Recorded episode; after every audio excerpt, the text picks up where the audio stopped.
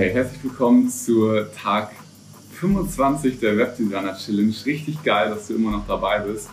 Und falls du hier neu bist, dann guck dir einfach Video 1 an, der, ähm, der Challenge, damit du genau den Kontext verstehst. Und falls du wirklich hier bis Tag 25 am Start bist, herzlichen Glückwunsch, richtig, richtig geil, großen Respekt an der Stelle. Und ja, berichte mir von deinen Erfolgen, berichte mir, wie hast du die Sachen umgesetzt, wo hast du gehakt, welche Kunden hast du schon gewonnen, hast du schon dein Ziel erreicht. Und zur Motivation nochmal als äh, kurze Erinnerung, du bekommst, äh, hast die Möglichkeit, einen von drei ähm, Plätzen in einem Coaching-Programm zu bekommen, bei von 3000 Euro den Webdesign Accelerator. Und da werde ich dir wirklich mit Skripten, mit Vorlagen, mit allem, was ich äh, zur Verfügung habe, um dir zu helfen, zur Seite stehen und dein Webdesign-Business eben aufs nächste Level zu bringen. In diesem Video geht es darum, wie wir Projekte abschließen können und wie wir die Kundenkommunikation so effektiv gestalten können, dass wir ja auch wirklich die Projekte zu Ende bringen. Es ist ganz wichtig, dass wir bei Kunden, dass wir davon ausgehen, dass Kunden Sachen vergessen, dass Kunden in ihrer Welt leben und keinen Plan haben von dem, was wir hier tun und super viele andere Sachen zu tun haben, dass sie diese Sachen einfach nur nebensächlich sind und deswegen sie immer wieder super kundenorientiert daran erinnern müssen, bitte die Unterlagen auszufüllen, bitte die Dinge so zu machen, wie wir sie brauchen.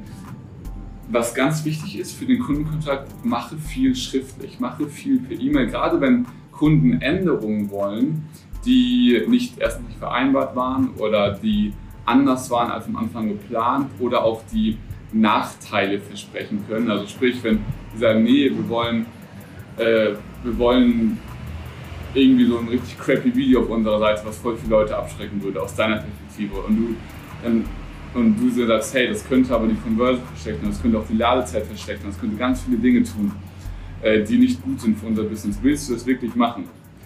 Dann mach dir selbst den, tu selbst den Gefallen und hab selbst als Backup, dass du das per E-Mail schreibst und sagst, könntest du ganz kurz bestätigen, dass ich es umsetze, weil, wie gesagt, ich möchte da nicht irgendwie ähm, dafür beschuldigt werden. Und dann schickst du uns ganz kurz per E-Mail, dass die das bestätigen müssen. Mach ganz viel schriftlich, dass du gerade bei großen Änderungen immer den sagen kannst, hey, lieber Kunde, alles gut, aber du hast mir an dem Datum und die Uhrzeit gesagt, so und so willst du es haben, hier ist es so und wir hatten auch vereinbart einmal eine Änderung, das ist auch so geschehen. Wir können das natürlich gerne machen, was du möchtest, aber da müssen wir natürlich das und das beachten oder das kostet extra oder das kostet. Also immer super kundenorientiert, super freundlich immer natürlich agieren, aber trotzdem eben bestimmt und immer mit dem, mit dem Hinter, Hintergedanken, dass du auch recht hast und nicht alles machen, was Kunden sagen und nicht alles einfach nur, ja, klar können wir es auch umsetzen und ja, klar können wir es auch so machen und du einfach dann weißt, den du aufgelegt hast, fuck, das ist so viel neue Arbeit. Dann lieber da argumentieren und sagen, hey, ganz ehrlich, es ergibt einfach keinen Sinn, das so und so zu machen, aus den und den Gründen. Lass uns, das, lass uns bei unserem Plan bleiben und so weiter. Und da auch wirklich stark bleiben, da wirklich deine Meinung auch haben, obwohl du natürlich, natürlich kundenorientiert und wenn die das wirklich wollen, dann, dann machst du das auch dass wirklich dann, da sind wir im Dienstleistungsgeschäft so weit, dass wir wirklich, dass es auch erwartet wird. Aber was bei der Kundenkommunikation halt ganz wichtig ist, dass du selbst auch deinen Standpunkt hast und dass auch selbst, sag ich mal, der Experte bist und auch sagst, hey, ähm, so macht es einfach keinen Sinn. Und was noch ein ganz zweiter Punkt den ich hier dem, äh, an dieser Stelle einfach anbringen wollte, rede Deutsch.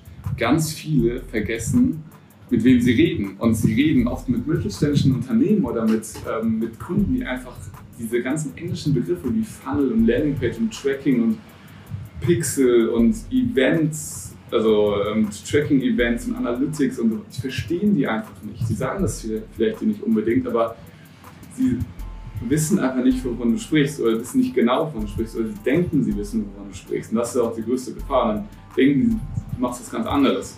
Also rede Deutsch, rede, sag, erklär, was du meinst und was Tracking bedeutet und was Analytics ist und was eine Conversion ist und so weiter. Erwähne diese Wörter einfach gar nicht oder rede sie, äh, sprich so, dass die Leute dich verstehen. Das ist ein ganz großer Punkt. Und genau, wenn du diese Dinge in der Kundenkommunikation beachtest, dann bist du auf jeden Fall richtig erfolgreich und wirst du auf jeden Fall viel mehr ja, auch Spaß mit deinen Kunden haben und viel weniger Stress und lange Nächte, wo du an irgendwas arbeitest, wo du gar keinen Bock drauf hast und du selbst irgendwie die Arbeit gemacht hast. Das war's für dieses Video und genau, bei Fragen nutzt die Kommentarfunktion, schreibt mir gerne auch eine persönliche Nachricht und viel Erfolg beim Umsetzen und wir sehen uns am Tag 26. Bis dahin, dein Alexander.